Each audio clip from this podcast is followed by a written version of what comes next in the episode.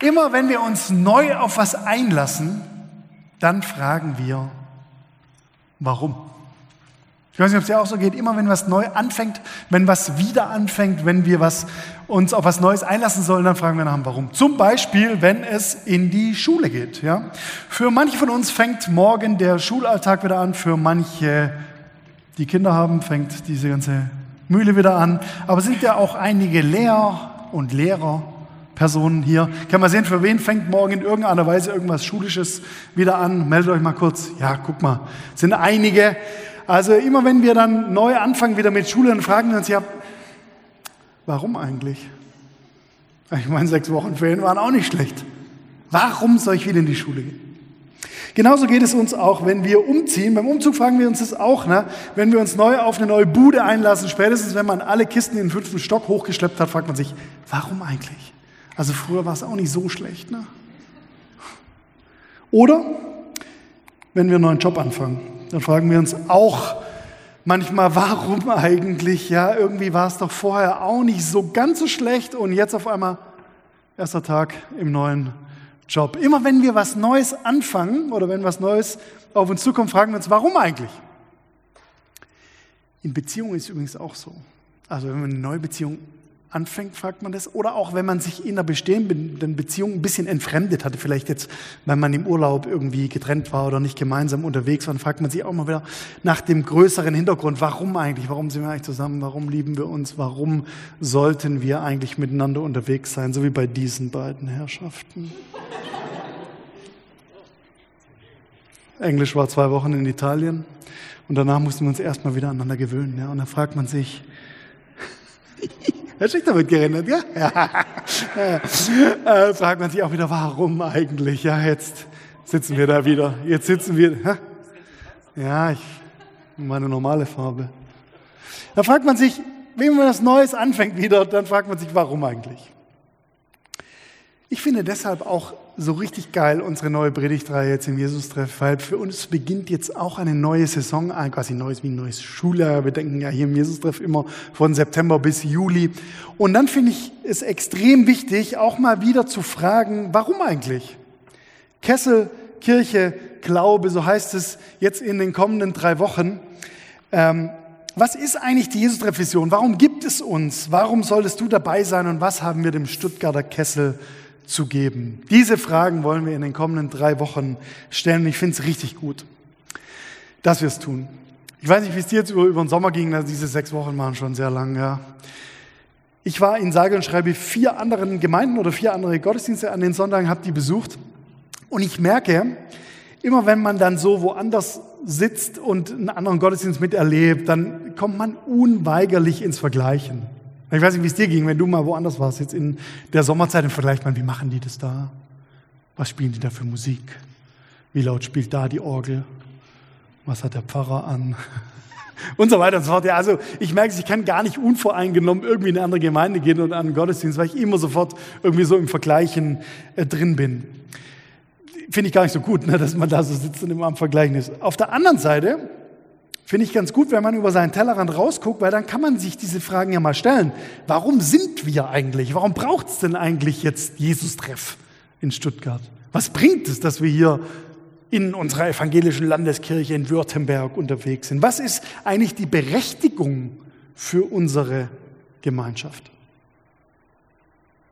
Ihr merkt schon ein bisschen, ich bin on fire. Ja? Ich bin richtig angefeuert, weil ich es richtig cool finde, dass wir uns diesen Fragen stellen. Ich finde die nämlich wichtig, für dich persönlich, aber auch für uns als Jesus-Treff. Egal wer du bist und egal wo du dich einbringst, an welcher Stelle hier in unserer Gemeinschaft, ich sag dir das schon mal, ich möchte dich heute anfeuern. Das ist mein erklärtes Ziel in den kommenden drei Stunden. Bevor wir uns in den Predigtext reinstürzen, möchte ich noch beten. Wir reden mit Gott. Danke, Herr, dass du da bist und dass wir dein lebendiges Wort haben. Danke, dass du uns berufen hast, dass du uns begegnen möchtest, ja auch jetzt an diesem Sonntagabend. Du weißt, was jede und jeder hier braucht. Bitte berühre unsere Herzen. Sprich was zu uns, so dass wir es verstehen können und dass wir es umsetzen können in unseren Alltag. Amen.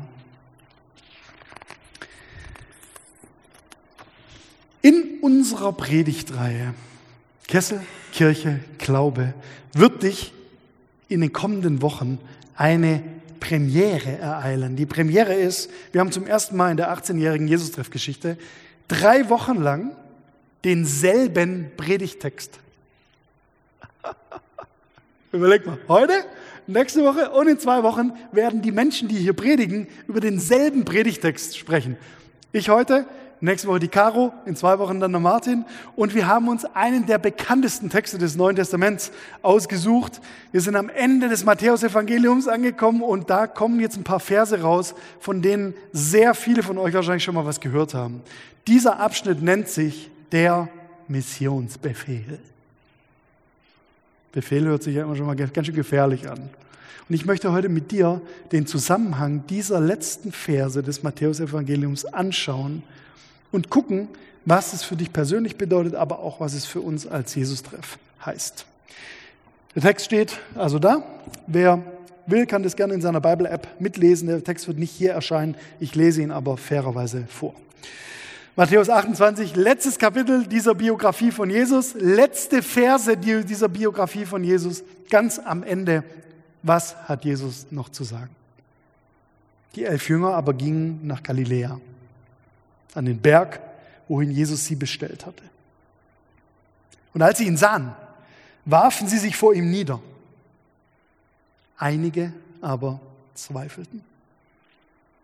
Und Jesus trat zu ihnen und redete mit ihnen und sprach, mir ist alle Macht gegeben im Himmel und auf Erden.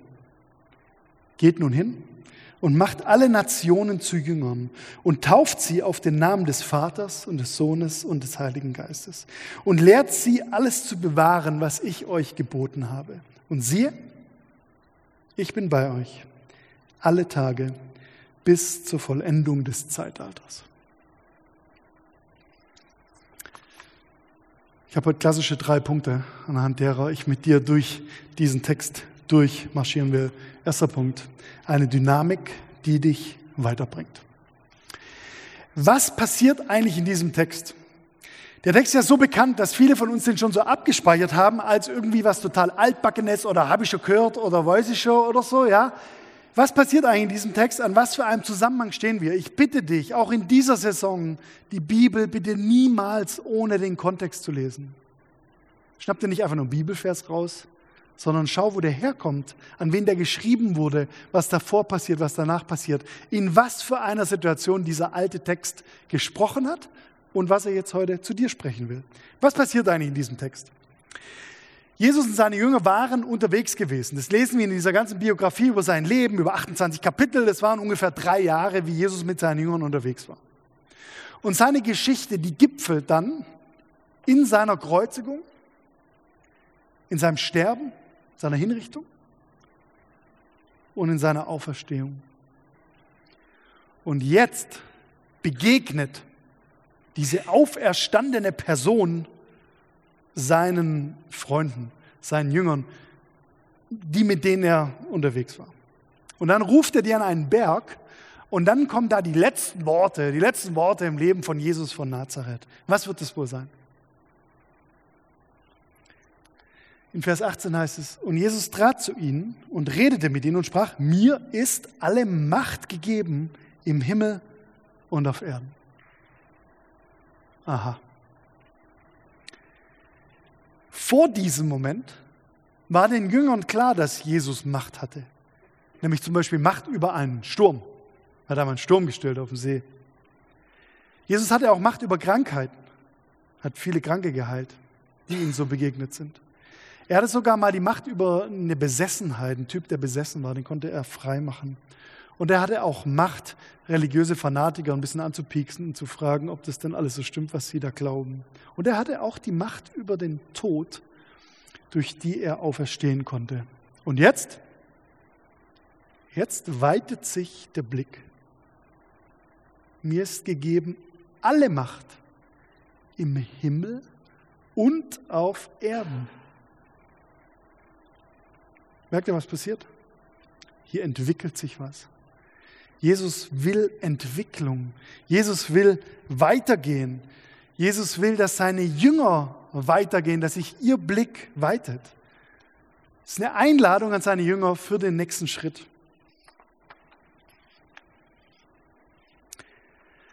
Ich bin in diesen Tagen über ein Konzept äh, gestolpert von Ken Wilber, den habe ich kennengelernt, amerikanischer Autor, habe ich kennengelernt über Rob Bell, den ich, dem ich öfter mal folge. Und dieser Ken Wilber, der schreibt normalerweise so über Psychologie, Philosophie, Mystik, spirituelle Evolution und so. Und bei dem habe ich ein Konzept kennengelernt, das so Stadien beschreibt, in denen unsere menschliche Entwicklung verläuft.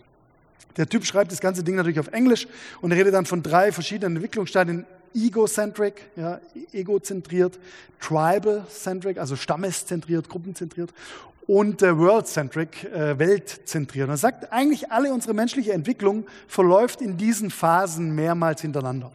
Um euch das ein bisschen deutlich zu machen, habe ich ein äh, altes Flipchart reanimiert und denke, ich könnte euch das hier kurz ein bisschen aufmalen. Die, die hinter so Säulen sitzen, die müssen sich jetzt irgendwie ein bisschen, na, mal ein bisschen gucken, ob ihr das seht. Das Konzept funktioniert so, das sehen wir auch übrigens bei Jesus und den Jüngern, dass zu am Anfang mal eine Entwicklung in unserem Leben auf jeden Fall stattfindet zu unserem Ich. Ja, also Ego zentriert. Es dreht sich darum, dass mein Ego, meine Identität gebildet wird, dass wir Personen werden, dass wir merken, wir sind wer. Sehen wir bei Jesus und Jüngern. Der hat sich auch zuerst um die Einzelnen gekümmert, hat sie berufen und hat sie mitgenommen auf seinen Weg. Nächster Entwicklungsschritt. Vom Ich zum Wir, also wir als eine Gruppe.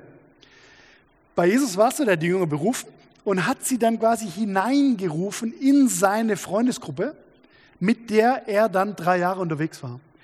Bei so einer Gruppendynamik ist natürlich ganz wichtig, da muss man wissen, wie kann man da dazugehören, was wird da so gemacht, was wird da so, was sind da so die Regeln, was wird bei uns in der Familie wie gemacht und so. Sehen wir bei Jesus und Jüngern genauso wie jetzt den Schritt, wo wir bei unserem Bibeltext angekommen sind. Da gibt es einen Entwicklungsschritt und zwar zu allen vom Ich zum Wir zu allen. Jetzt weitet Jesus den Blick der Jünger und sagt, es gibt nicht mehr nur unsere Zwölfer-Crew hier, sondern mir ist gegeben alle Macht im Himmel und auf Erden. Also eine Gruppe, die berufen ist, über sich selbst hinauszugehen. Sehen wir bei der Geschichte von Jesus und seinen Jüngern, sehen wir aber ehrlich gesagt auch bei uns in unserem Leben. Zuerst ist mal für uns wichtig, irgendwie eine Identität zu bekommen, unser Ego zu bilden. Äh, das ist uns natürlich sonnenklar, zum Beispiel, wenn wir an Kinder denken, ja, wenn die so äh, aufwachsen, ist doch klar, dass die erstmal finden müssen, wer sie sind, dass sie überhaupt wer sind. In den Ferien hat mich mein Freund Lenny Wolf besucht. Könnt ihr den sehen? Äh, der war bei mir im Garten und wir haben zusammen Eis gegessen. Er hat ein Meloneneis gegessen, das ihm Onkel Werner in die Hand gedrückt hat und ich habe selber ein Maracuja-Eis gegessen. Und jetzt check mal kurz ab, ne? Kleines Kind mit Eis in der Hand, auf meinem Schoß mit einem neuen T-Shirt. Am Ende dieser Geschichte war mehr Meloneneis auf meinem T-Shirt als im Lenny. Witzigerweise, überlegen wir mal, okay, was, was könnte ich jetzt zum Lenny gesagt haben? Du Sack. Ha, raff dich mal. Schmier doch nicht das ganze Eis auf mein T-Shirt. Eis doch zum Essen da. Habe ich nicht gesagt, Leute. Nicht nur, weil die Caro seine Mama daneben saß, sondern weil uns allen sonnenklar ist, solche Kinder, die brauchen Bestätigung, die brauchen Ermutigung. Ich habe gesagt, super, dass du das Eis auf mein T-Shirt geschmiert hast, Junge. Ja, merkt ihr, da ist uns sonnenklar, dass wir das brauchen, denn wir müssen eine Identität entwickeln, wir müssen ein Ich entwickeln, wir müssen merken, dass die Leute uns wohlgesonnen sind. Das ist meistens einer der ersten Schritte, die wir in unserem Leben so tun. Irgendwann merken wir dann aber, okay, es geht ja eigentlich nicht nur um mich selber in unserem Leben, sondern wir gehören auch immer zu einer Gruppe dazu, zum Beispiel unserer Familie. In Familien oder in kleineren Gruppen, Sportvereinen und so weiter, da ist dann ganz wichtig, dass wir merken, an was orientieren wir uns eigentlich? Was sind unsere Werte? Was gilt so bei uns in unserer Gemeinschaft? Was gilt bei unserem Wir? Was gilt für diese Gruppenzugehörigkeit? Wie machen wir das, was wir machen? Bei jeder neuen Konstellation, in die wir so gestellt werden, ist es die Frage, ne? wie, was gilt jetzt hier? Wie, wie kann man da dazugehören? Was ist so unsere Gruppendynamik? Auch in unserer Ehe ist es so. Und Judith und ich haben uns das vor kurzem mal gefragt. Wir haben gesagt, wir würden gerne irgendwie so Werte entwickeln, die für uns beide gelten, die für unsere Ehe wichtig sind, mit denen wir leben wollen. Wir haben ein Date dafür geopfert, um über Werte zu reden und rausgekommen ist das hier. Hängt jetzt bei uns im Schlafzimmer. Ein wunderschöner Bilderrahmen mit fünf Werten drauf, die die Judith gehandlettert hat. Nennt man das so? Handlettering. Sehr angesagt zur Zeit. Auf jeden Fall hat sie eben die einfach auf Karten geschrieben, kann man sagen. Und ähm, auf diese, ja, aber wenn man sagt Handlettering, hört sich halt besser an. Also sie hat unsere Werte handgelettert und die hängen jetzt da bei uns. Warum?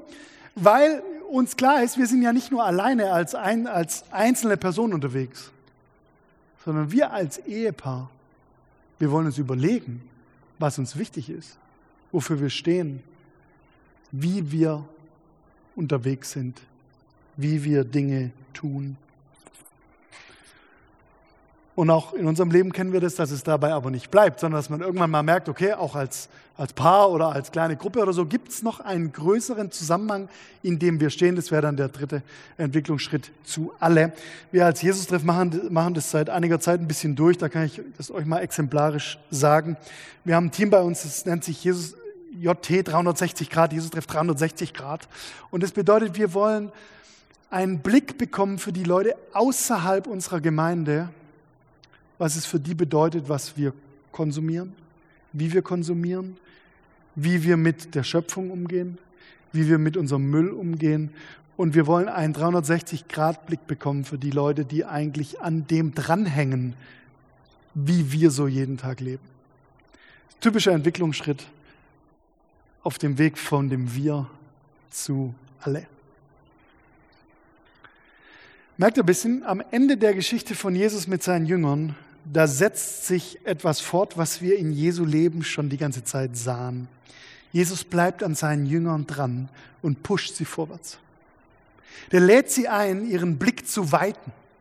Das kennen die schon, weil die waren ja drei Jahre mit ihm unterwegs und während seines Lebens gab es schon öfter die Situation, dass Jesus mit solchen Ideen ankam. Der hatte revolutionäre Entwicklungsideen für die damalige Zeit. Der hat zum Beispiel die Idee gehabt, dass Samariter barmherzig sein können revolutionär für damals.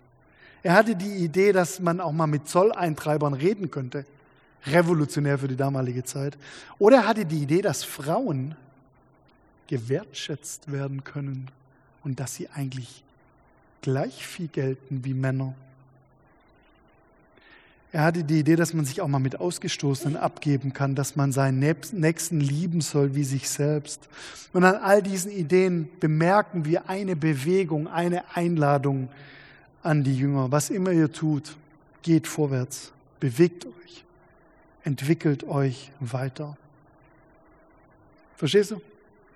So wie Jesus im Missionsbefehl seine Bewegung auf die ganze Welt ausweitet, so möchte er auch dich weiterbringen.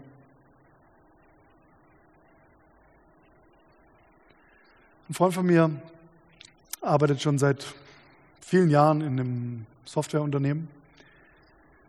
Hat sich da so hochgearbeitet, ne, voll im Business drin und so und hat mit dem Unternehmen echt einige Sachen äh, durchgestanden, ein neues Design für sich entwickelt und immer überlegt, wie können sie besser werden auf diesem Sektor, den sie da so bedienen. Und er wurde dann da auch Leiter von so einem Bereich, von so einer Abteilung. Äh, Geschäftsauto, Geschäftshandy, Geschäftslaptop, so kennt er ja alle. Hat er einige Jahre gemacht und hat vor kurzem angefangen zu fragen, ey, ist das eigentlich alles? Ist es eigentlich alles, was wir da in diesem Business machen? Oder gibt es noch was, darüber hinaus? Gibt es was, wofür meine Gruppe vielleicht gar nicht so zuständig ist, sondern gibt es was, was ich in dieser Welt machen kann, was über meine Gruppe, über meine Firma, über mein Business hinausgeht? Dann hat er was Spannendes gemacht. Er hat sich dazu entschieden, das alles hinter sich zu lassen, was er die letzten Jahre aufgebaut hat. Geschäftsauto, Geschäftshandy, Geschäftslaptop, aber auch sein seine ganz, seinen ganzen Weg in dieser Firma. Weil ich sagte, ich möchte lieber Leuten helfen, die vielleicht eher über diese eine Firma hinausgehen. Ich möchte denen helfen, wieder neu anzufangen. Ich möchte denen helfen, mit meiner Erfahrung, die ich hier gewonnen habe, sie weiterzubringen. Vielleicht so manchmal eine Entwicklung gemeint, auf die uns Jesus stupsen möchte, wenn er sagt, mir ist gegeben alle Macht im Himmel und auf Erden. Das weitet unseren Blick. Das bringt uns von einem Entwicklungspunkt zum anderen. Eine Dynamik, die dich weiterbringt. Zweitens, eine Einladung, die dich herausfordert. Ich möchte noch mal kurz mit dir hier zu diesem äh, Flipchart-Schaubild, zu diesem ausgefuchsten Schaubild zurückkommen und mal überlegen, wie ist es jetzt eigentlich, wenn wir uns weiterentwickeln? Wenn wir uns weiterentwickeln, dann nehmen wir meistens von einem Stadium zum nächsten gesunde und gute Sachen mit. Wenn wir zum Beispiel Identität entwickelt haben, dann nehmen wir die mit zum nächsten Stadium, wenn wir darüber legen, zu welcher Gruppe gehören wir denn. Aber wir lassen auch Sachen zurück. Wir lassen auch unheilvolle und ungesunde Dinge zurück. Also zum Beispiel, wenn wir vom Ich zum Wir kommen, dann merken wir, okay, es geht nicht nur um mich, sondern es geht auch irgendwie um mein Kollektiv, um etwas Größeres. Zum Beispiel, wenn man sein Ich als Kind äh, gebildet hat, dann geht es in der Familie irgendwann darum, dass man lernt, dass man nicht nur einmal in der Woche duscht. Ja? Wichtiger Punkt, den man in einer Gruppe lernen kann, wenn deine Eltern dir das gesagt haben. Wenn wir zum Beispiel von einer Gruppenidentität zur Welt gehen, dann nehmen wir auch wichtige Sachen mit. Aber wir lassen vielleicht auch was hinter uns. Denn solche Gruppen, die tendieren oft zur Abgrenzung. Ne, da kann man dazugehören, kann man nicht dazugehören. Wenn wir uns auf diesem Weg hier befinden, dann merken wir, okay, andere Gruppen, die haben durchaus auch was Wahres und was Wertvolles. Und die kann ich mal kennenlernen und ich kann auch Verantwortung übernehmen für einen größeren Zusammenhang, für die Schöpfung, für die Ressourcen, die wir so gebrauchen.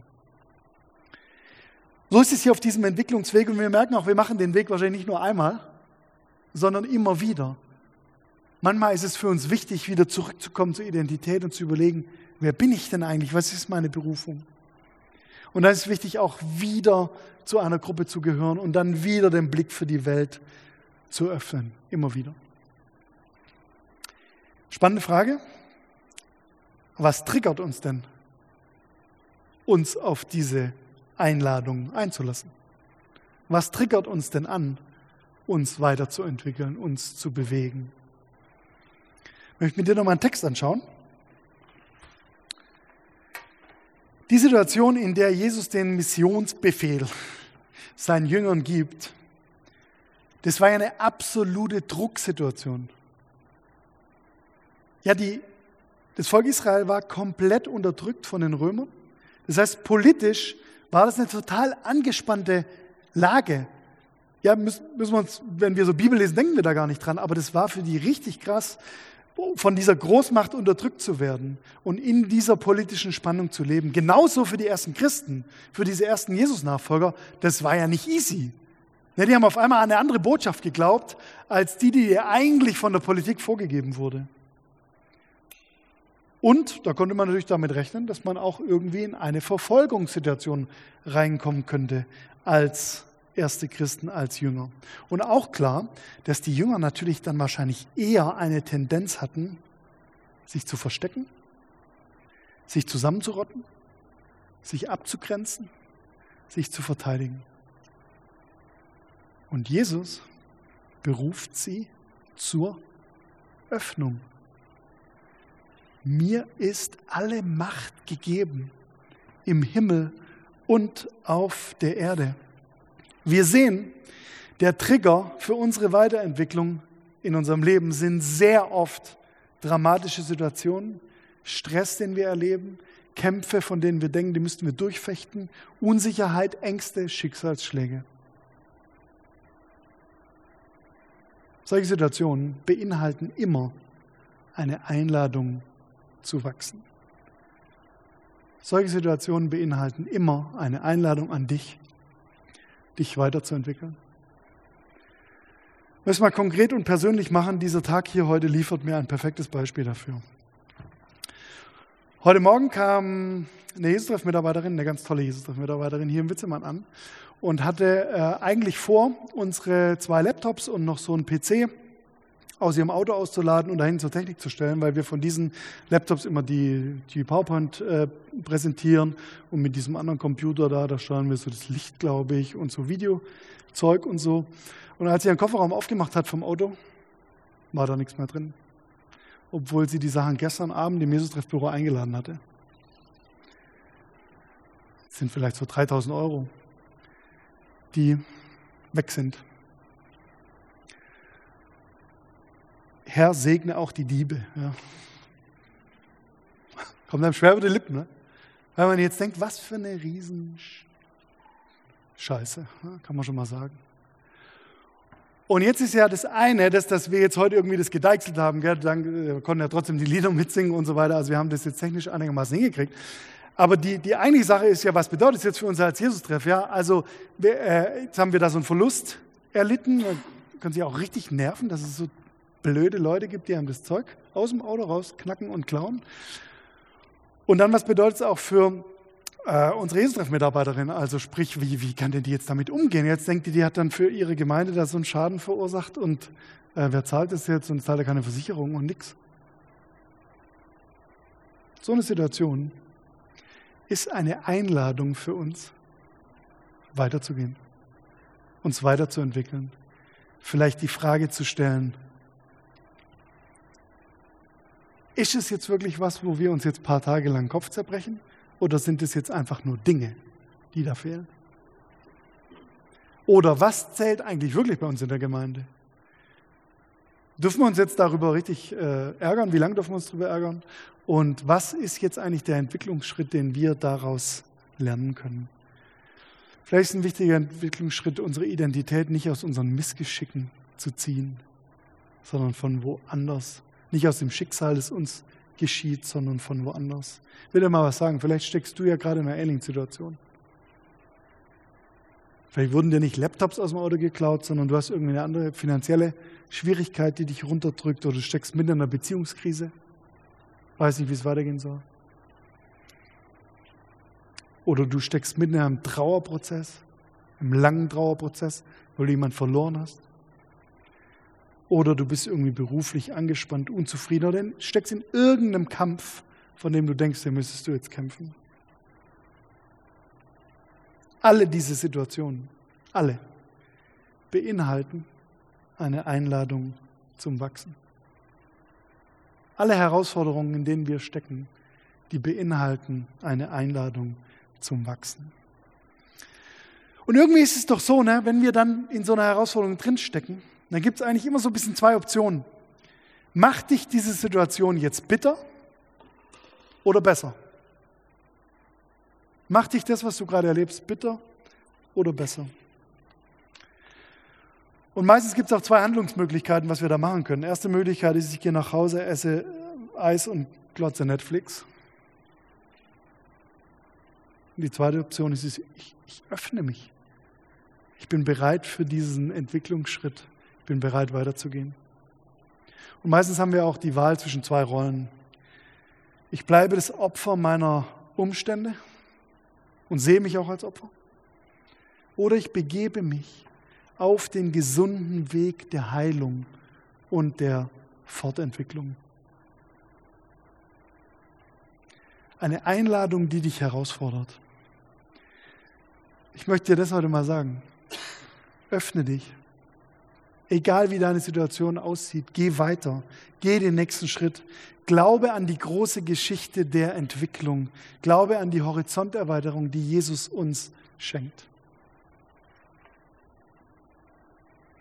Frage, was hilft uns dabei? Wie können wir das umsetzen? Eine Dynamik, die dich weiterbringt, eine Einladung, die dich herausfordert. Wir brauchen eine Gemeinschaft, die dich ermutigt, drittens und letztens. Ich möchte den Text noch mal kurz lesen, die Verse 16 bis 18, und mal gucken, ob uns dabei was auffällt. Die elf Jünger aber gingen nach Galiläa an den Berg, wohin Jesus sie bestellt hatte. Und als sie ihn sahen, warfen sie sich vor ihm nieder. Einige aber zweifelten. Und Jesus trat zu ihnen und redete mit ihnen und sprach, mir ist alle Macht gegeben im Himmel und auf Erden. Wir bemerken, alles, was Jesus sagt, sagt er im Plural. Es sieht so aus, als bräuchten wir auf unseren Entwicklungsschritten eine Gemeinschaft. Viele von diesen Schritten gehen sich viel leichter durch eine Gemeinschaft, in einer Gemeinschaft als allein. Du brauchst eine Gemeinde, die dich ermutigt. In unserem Alltag vergessen wir das oft, weil unsere Tendenz ist, wenn uns was Schlechtes widerfährt und wenn wir in einer Drucksituation stecken, dann verkrümmen wir uns so in uns selbst und, und Netflixen und machen was weiß ich allein auf dem Sofa, ja. Aber wir brauchen eine Gemeinschaft, die uns da auch rausholt. In all den Dingen, die uns beschäftigen, die uns runterziehen, die uns gefangen nehmen. Wir brauchen eine Gemeinschaft, die unseren Blick weitet. Wir haben im Jesus-Treffen eine Vision oder ein Motto oder eine Identität, die wir hier immer wieder verkünden. Die heißt gemeinsam in der Liebe wachsen. Deswegen gibt es uns.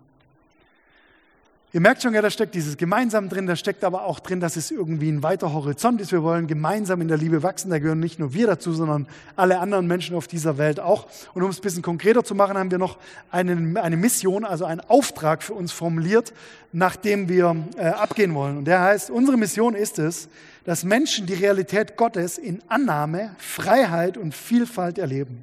Menschen aus dem Großraum Stuttgart finden in unserer Gemeinschaft Heimat Sie beteiligen sich, sie wachsen und sind Segen. Merkt ihr das? Heimat finden, beteiligen, wachsen, Segen sein. Das ist so eine Entwicklung, zu der uns Jesus beruft. Wir glauben hier im Jesus-Treff nicht so an starke Abgrenzung, sondern mehr an Öffnung. Wir glauben hier auch nicht so an starre Standpunkte, sondern eher an Entwicklungsschritte. Wir glauben hier auch nicht so an ausdauerndes Festhalten, sondern an Dynamik. Ganz ehrlich, das ist mein Traum, unser Traum von Gemeinde, dass wir auf einem Entwicklungsweg sind. Und es ist auch mein Traum in dieser eben beginnenden Saison, dass du dabei bist. Nicht nur ein bisschen, sondern richtig. Dass du dich einlässt und einsetzt, dass du mitwächst und dass am Ende unsere Welt etwas davon haben kann. Wir haben heute extra nochmal auf jeden Stuhl in diesem Raum unsere Jesus-Treff-Willkommensflyer draufgelegt. Da steht drauf, wir flippen richtig aus, weil du da bist. Wir haben die neu gedruckt, extra auf ganz fairem biologischem Papier und so. Und da sind ein paar neue Daten mit drin, deswegen lade ich dich ein, dir diesen Flyer mitzunehmen, so einen Aufklapp-Flyer. Da siehst du, was Jesus wichtig ist und du siehst auch, an wen du dich wenden könntest, kannst, wenn du irgendwo mitmachen willst. Bitte gebrauche diese Kontakte auf unserem Jesus-Treff-Flyer. Wir wollen dich herausfordern, in dieser Saison nicht nur Zuschauer zu sein, sondern Mitmacher. Vielleicht bist du ganz neu hier. Herzliche Einladung an dich. Vielleicht bist du auch schon ganz lang dabei, bewährt, bewährte Jesus-Trefflerin, bewährter Jesus-Treffler. Dann möchte ich mal fragen, was ist denn dein nächster Schritt? Was ist denn dein nächster Schritt in der Verantwortung für deine Gemeinde in dieser Saison? Wir wollen hier im Jesus-Treffen Traum leben, der weit über uns hinausgeht. Und dazu brauchen wir eine Gemeinschaft, die uns ermutigt.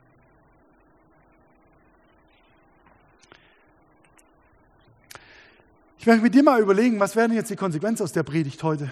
Können wir sagen, ja, habe ich mir jetzt in meine Notizen reingeschrieben, gehe ich nach Hause, klappe ich zu? Oder können wir noch einen Schritt weiter überlegen? An welcher Stelle stehe ich denn gerade? Welchen Schritt sollte ich denn vielleicht heute gehen?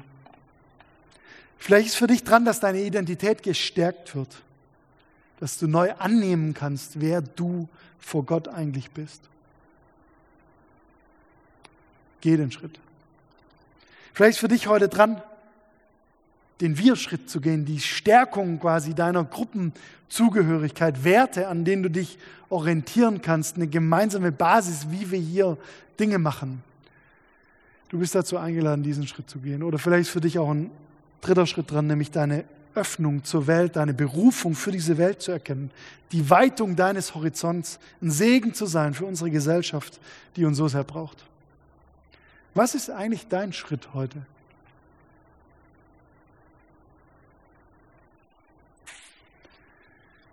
Jesus ermutigt dich, mir ist alle Macht gegeben im Himmel und auf Erden. Das bedeutet übersetzt, geh weiter. Öffne dich. Glaube an diese Entwicklungsbewegung und glaube es in unserer Jesus-Treff-Gemeinschaft. Will nochmal zusammenfassen. Kessel, Kirche, Glaube. Warum wir sind, heißt heute die Frage. Unser Text aus dem Matthäusevangelium von den letzten Worten von Jesus, der zeigt uns, wir leben mit einer Dynamik, die dich weiterbringt. So wie Jesus seine Bewegung auf die ganze Welt ausweitet, so will er auch dich weiterbringen. Zweitens, wir leben mit einer Einladung, die dich herausfordert. Wenn du vielleicht gerade in einer wirklich herausfordernden Situation steckst, dann fang doch mal an, das als Einladung zum Wachstum zu sehen, zur Weiterentwicklung. Und drittens, wir leben mit einer Gemeinschaft, die dich ermutigt. Unser Traum von Kirche ist, dass genau das bei uns passiert. In all unseren Beziehungen, in all unseren Freundschaften, in unseren Teams, in unseren Gruppen, in, bei verschiedenen Events, auch durch deine Mitarbeit bei uns im Jesus-Treff. Zum Schluss, die Band kann schon mal nach vorne kommen. Wir werden nämlich gleich mit ein Lied singen. Äh, zu dem Lied stehen wir auf, können wir also jetzt auch schon aufstehen. Lade dich mal ein, ähm, dich hinzustellen. Jetzt geht ja die Saison los. Ne? Wir denken hier immer von September bis Juli, überschaubarer Rahmen. Und ganz ehrlich, ich mache das jetzt seit 18 Jahren. Ja. Jesus gibt es jetzt seit 18 Jahren. Und ich kenne sehr viele Ausreden, warum du in dieser Saison nicht am Start sein solltest. Wirklich. Gibt einen Haufen Ausreden. Du bist viel beschäftigt. Das Leben überfordert dich sowieso schon. Es gibt einige andere wichtige Dinge zu tun. Es gibt auch Vorbehalte. Ah, Jesus trefft Kirche, brauche ich das überhaupt? Oder vielleicht gibt es auch ganz essentielle Zweifel überhaupt an Gott und an seiner Beziehung zu uns, ob er es wirklich gut mit uns meint. Ich habe die ganze Zeit über einen Vers drüber hinweggelesen, der auch in unserem Abschnitt steht, nämlich Vers 17. Der heißt so. Und als sie Jesus sahen, diesen Auferstandenen auf dem Berg, da warfen sie sich vor ihm nieder.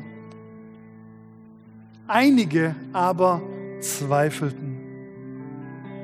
Ist es nicht interessant, dass das Matthäusevangelium in seinen letzten Versen das nicht verschweigt, dass bei den Jüngern irgendwie so ambivalente Erfahrungen waren. Einige huldigten ihm, einige zweifelten, ob er es wirklich ist, ob er es wirklich gut mit ihnen meint oder vielleicht auch bei allen beides. Ich finde es richtig krass, dass Jesus alle beauftragt dass er bei allen den Blick weitet. Und ganz ehrlich, genau das liebe ich auch an unserer Gemeinde am Jesus-Treff hier. Wir sagen herzlich willkommen an Huldiger und an Zweifler. Wir sagen Hallo an Starkglauber und an Infragesteller. Wir begrüßen bei uns totale Freudetypen und totale Trauertypen. Wir lieben Emotionsbomben und Sachmenschen. Bei uns sind Schwermütige und Leichtigkeiter willkommen, ängstliche und mutige, Heteros und Homos. Bei uns sind Einsame und Konnektoren herzlich willkommen, Menschen auf den unterschiedlichsten Stationen ihrer Lebensreise. Also auch du. Wir sind eingeladen, heute und in dieser Saison weiterzugehen.